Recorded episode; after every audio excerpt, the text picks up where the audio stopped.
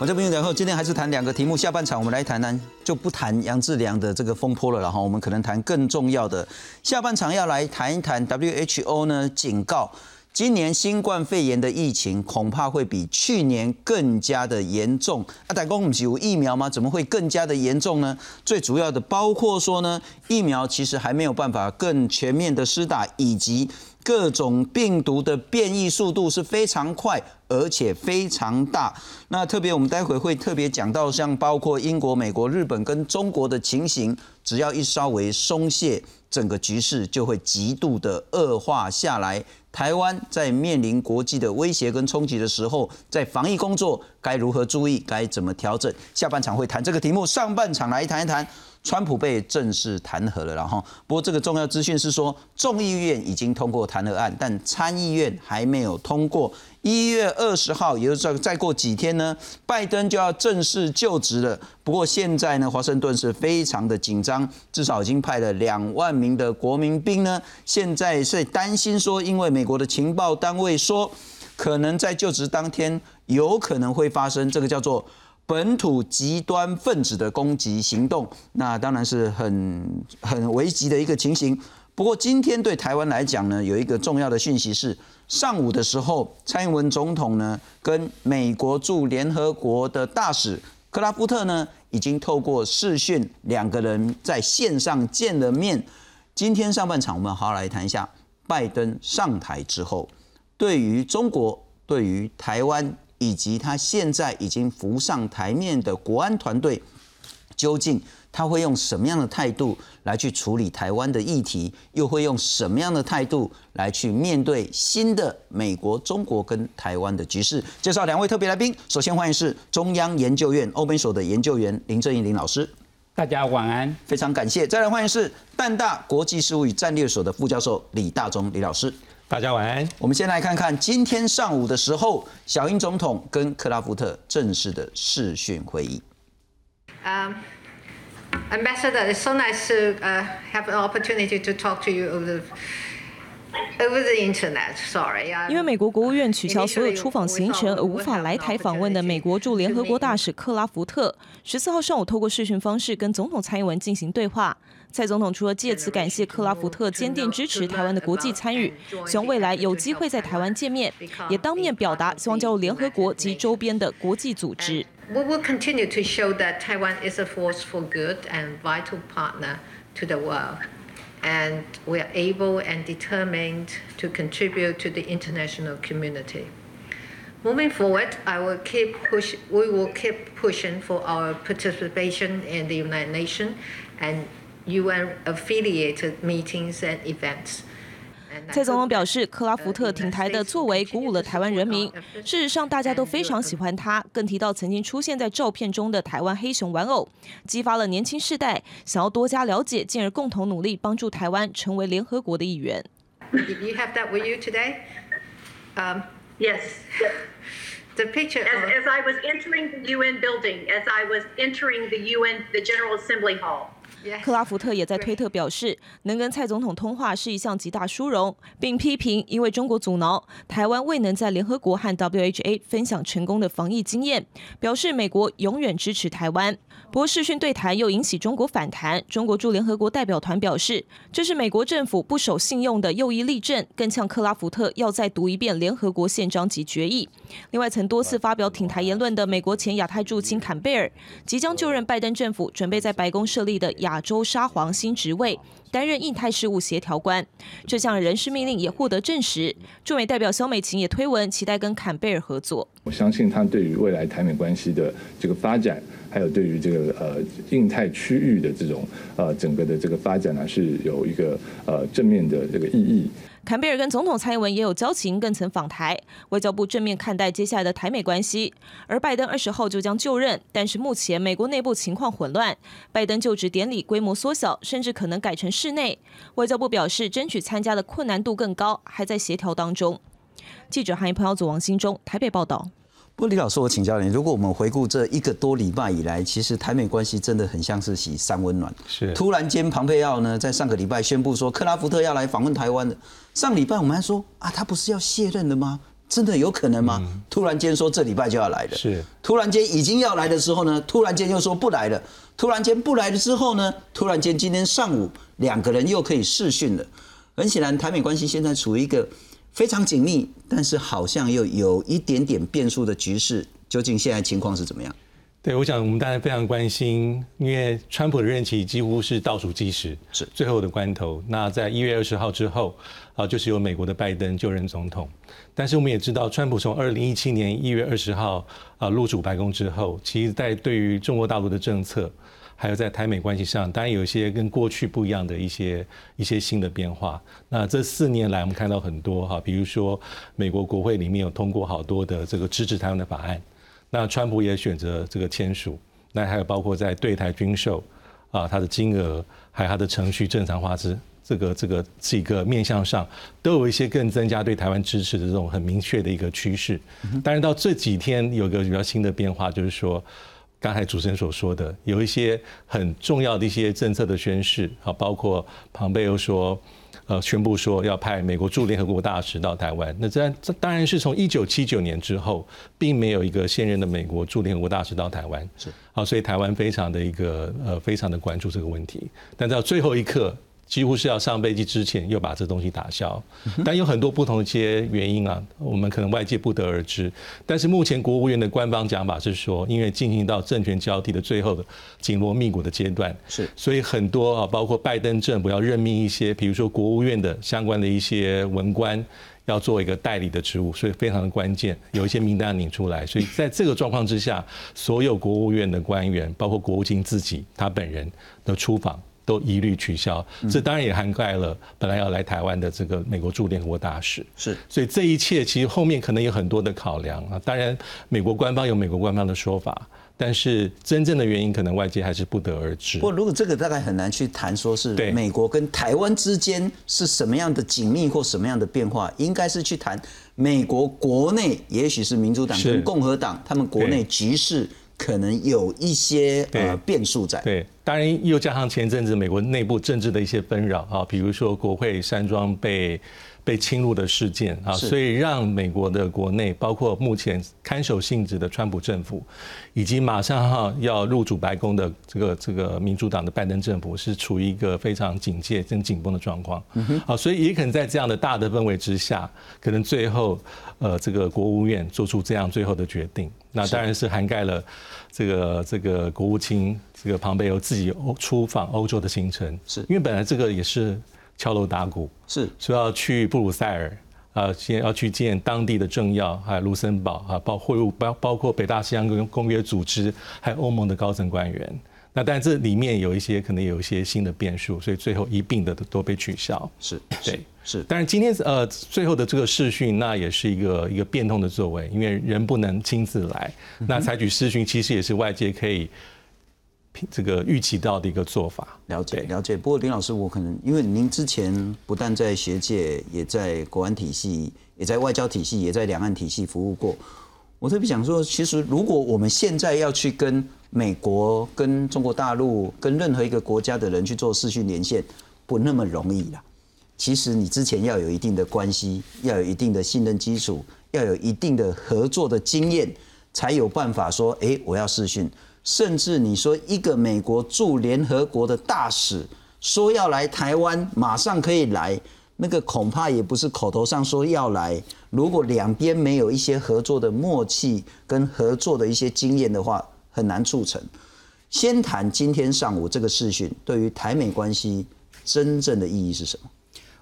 我觉得台美关系就是像堆积木一样，就是一步一步的。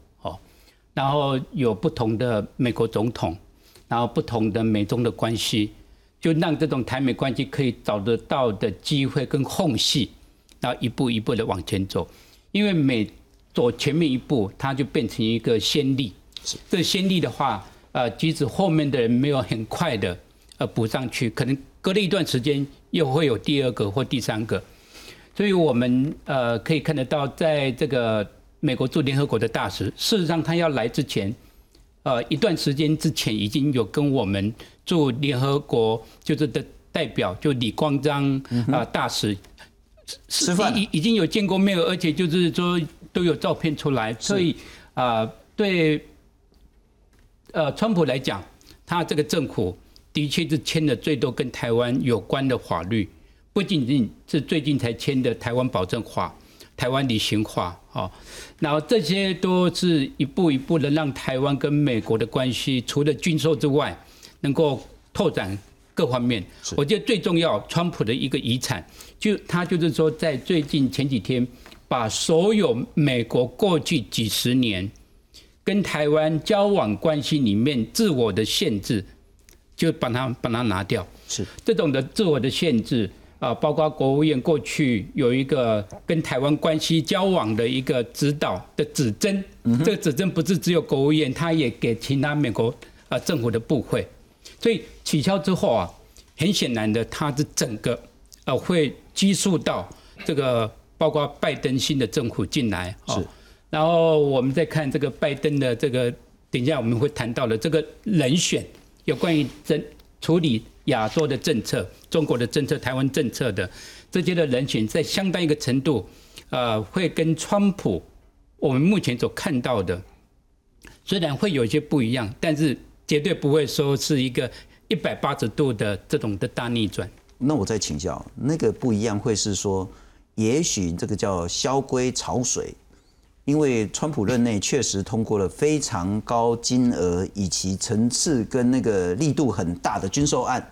包括台湾旅行法，包括您刚谈到上个礼拜庞贝有取消了美台之间所有的行政限制，更包括说实际行动，像是虽然那个克拉夫特没有本人来，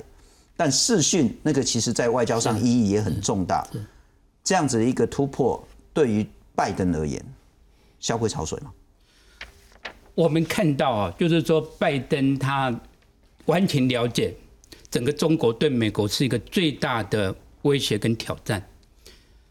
所以他特别就是说有一个啊类似啊以中国为核心的整个亚洲就印太事务，所以他还是会使用这种印太的这个名称，就是印太的一个协调官。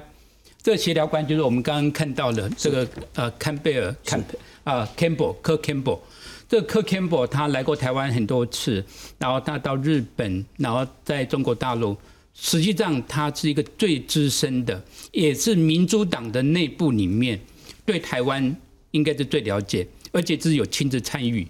我记得在一九九九年啊，两国论的时候，呃，在七月八月啊，两岸是非常的紧张。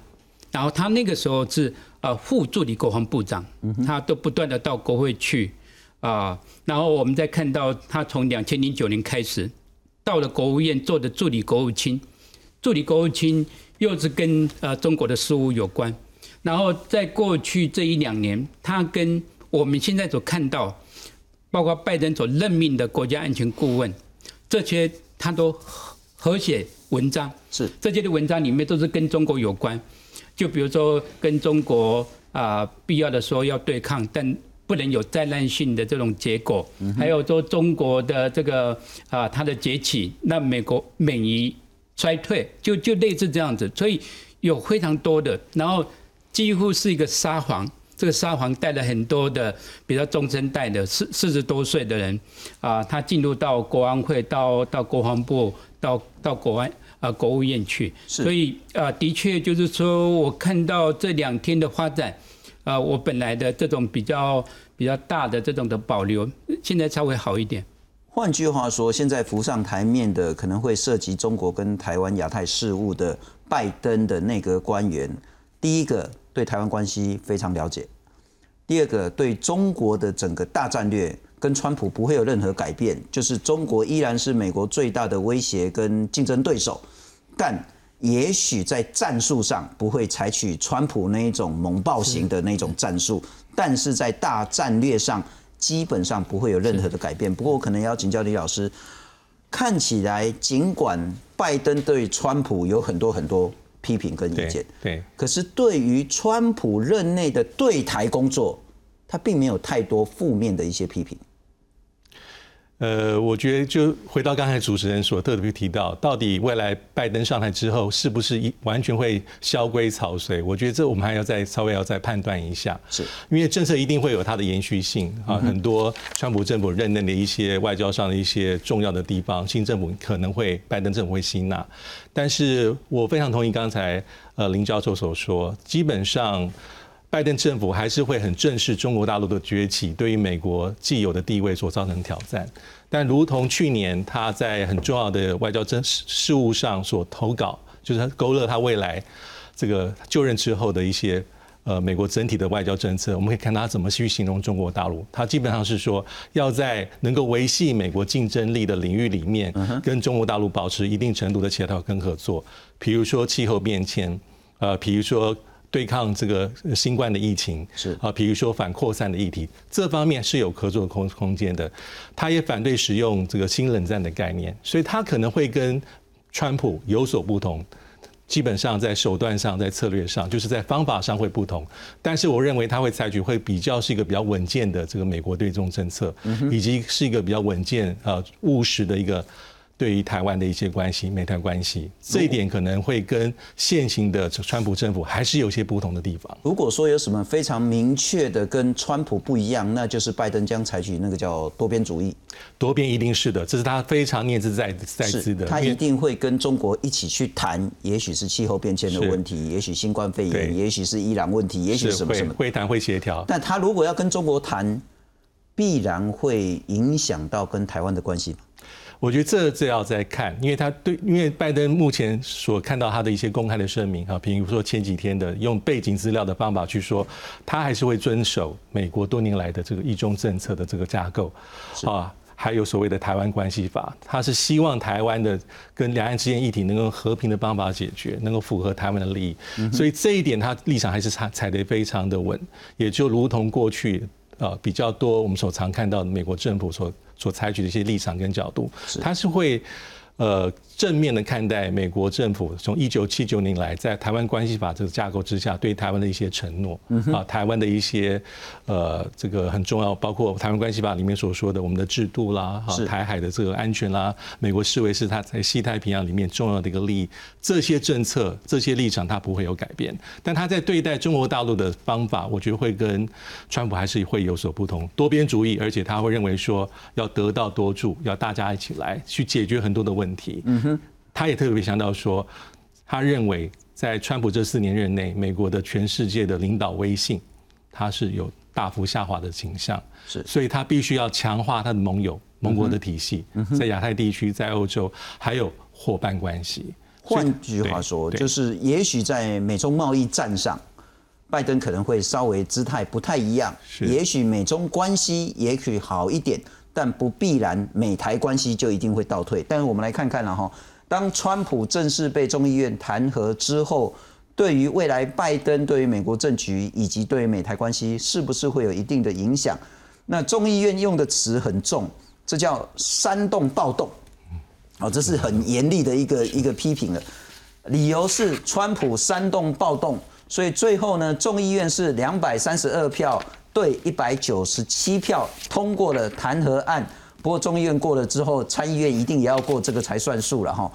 众议院的议长佩洛西他说呢，这是一场对抗国家的武装叛乱，川普煽动这场暴动，川普对国家造成明显而且现实的危险，这个也是非常严厉的批评了。那众议院共和党的领袖麦卡锡他说呢，川普一定要为国会暴力负责，但是弹劾是一项错误，他会进一步分裂掉美国。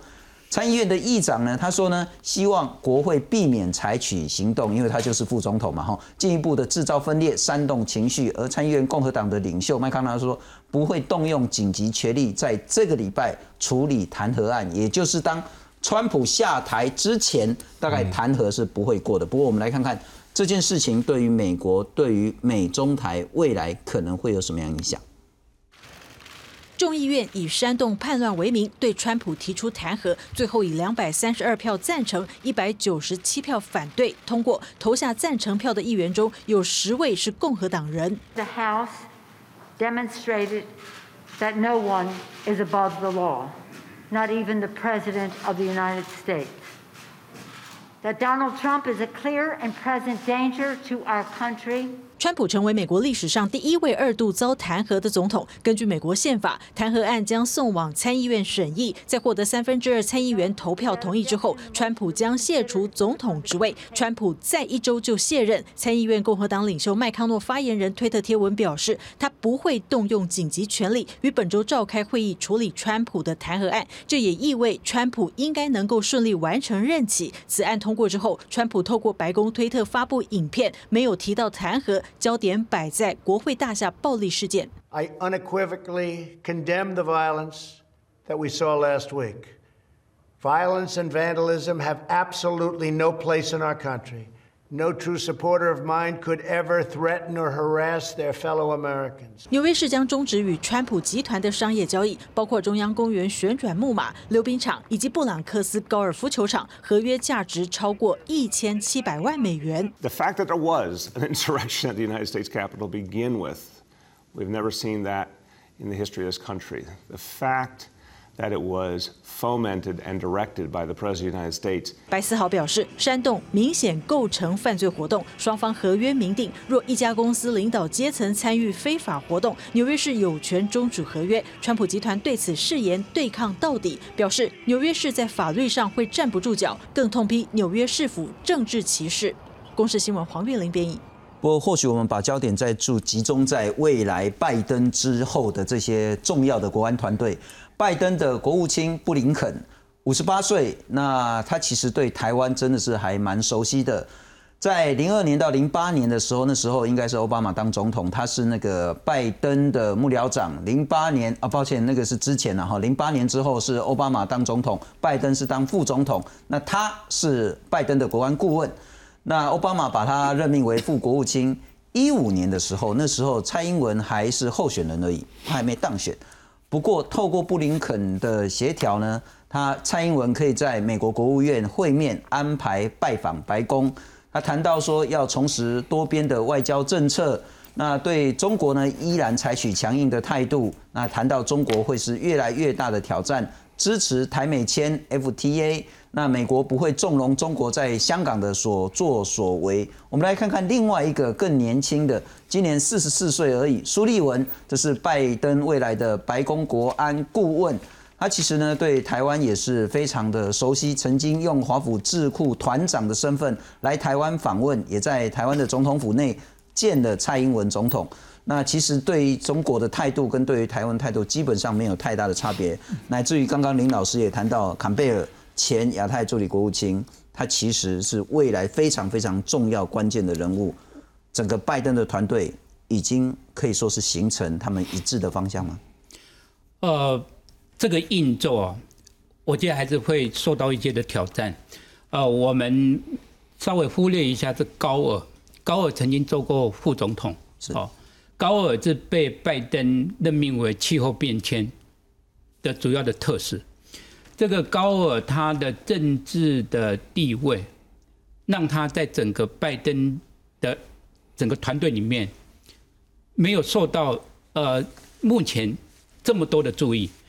但是这个呃高尔他有这种，比如说他可以在国家安全会议，然后他在啊旅行的时候可以用这个专机，哈，所以啊高尔是一个相当重要，而且就是跟气候变迁是美中之间一个非常重要的这个议题。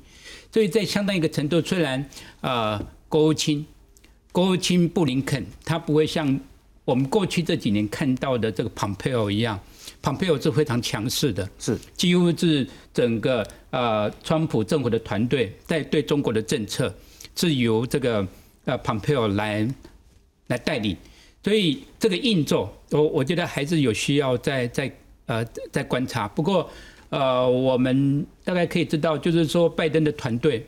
基本上是比较有经验的，嗯哼，呃。都是在过去里面，整个在建制里面已经相当长的一段时间里面，所以啊，包括这个上手的的时间会比较呃比较短，好，然后进入到状况。不过因为这个众议院通过这个弹劾案，然后这个弹劾案很显然会在一月二十号之后参议院才才会去处理。是，那处理的时候，本来就第一个最大的药物是有关于隔眼的任命。我们刚刚所看到这些隔眼的任命，啊，很显然在一段时间里面稍微会有点点分差、拖延。好，然后这个的话就是说，目前还是正正是在这个协商的过程里面，因为你要弹劾一位总统，啊，众议院像这一个检察官，但是到了参议院像这一个陪审团跟最后的一个法官一样。你几乎是所有的议题都不会比上这个弹劾议题的重要性，是，然后变成一个呃拜登新的政府的前一个礼拜或前十天，却在为这个弹劾啊一个卸任的总统川普，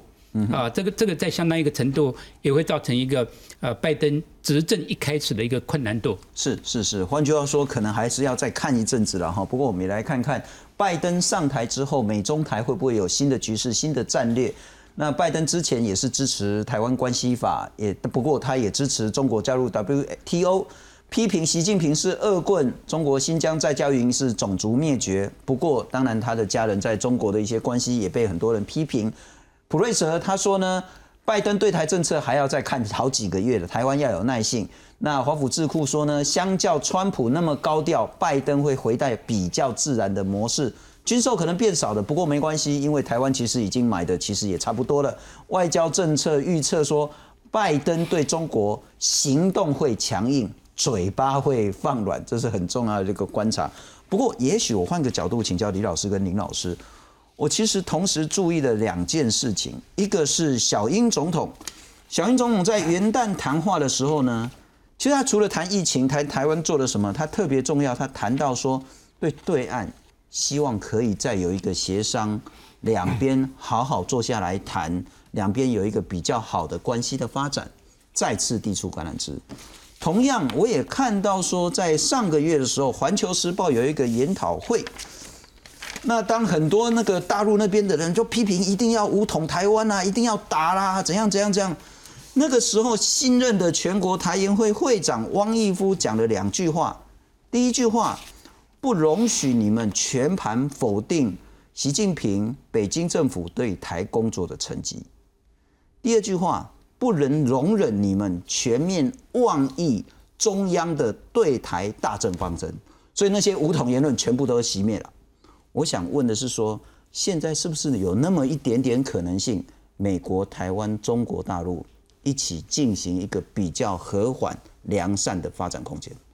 我觉得是有待观察。因为两岸关系从应该不是这一天两天的事情，应该是这几年其实都处于一个比较冷冻的状况。是啊，几乎没有官方的往来。那还有很多类似像军事上的一些作为，中国大陆啊，所以会不会因为呃蔡英文总统在元旦的讲话？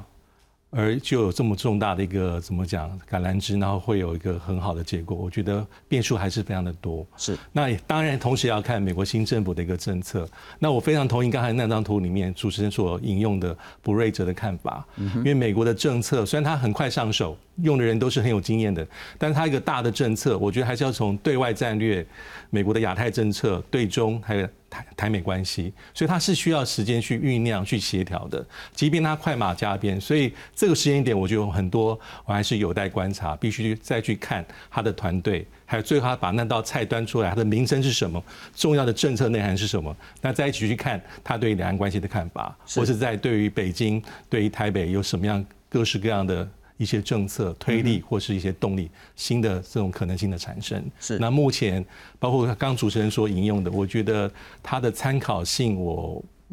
我会先打个问号。只是个讯息，是一个讯息，众多讯息里面的一个。你很难说这就是什么样的感染之，你更很难说对方或是第三者就一定会捡起这个感染枝。我没有办法这样做，很很。果断的判断，我觉得这是众多讯息里面的一种而已。不过林老师很显然，这几年下来，其实不管是两岸之间，或是美中之间，都处于一种新的某种叫冷战的形式了哈，就是对抗是很激烈的，有可能有一点点不一样的局势吗？我认为有这种的机会之窗啊。我们看到这个坎贝尔 （Kel Campbell），他在过去对于两岸的如何去啊对话。是让他有他的这种的关切，呃，包括他上个月他也特别提到，呃，有关于两岸的这种的对话。假如北京只要跟美国改善关系，那我觉得北京最重要的就是说，他必须要显示出来，他对台湾这种对话的这种的呃可能性，而且跟过去是不一样。这个的话，就在相当一个程度对美中改善关系的过程，从美国的角度来看，这个是一个正面的一个发展，也是北京必须要啊付出的一种的啊的的可能哈呃。我们大概大概可以看得到类似这种的，呃，可以从视讯开始，哦，假如说呃有这种智库啊，哈，呃，你即使是没有实实体的接触，有太多太多的可能性跟创创意想象的空间，然后这个拜登政府他一定跟川普政府有不一样的部分，就是说他在鼓励两岸的这种的对话会是比较多的，是。是，这个是在一月二十号，也就是下个礼拜三，其实台北时间应该是下礼拜四。拜登就职之后，很可能包括中美、台美以及美中台三方之间呢，都可能会有一些新的变化。我们当然会及时的掌握，也跟大家报告。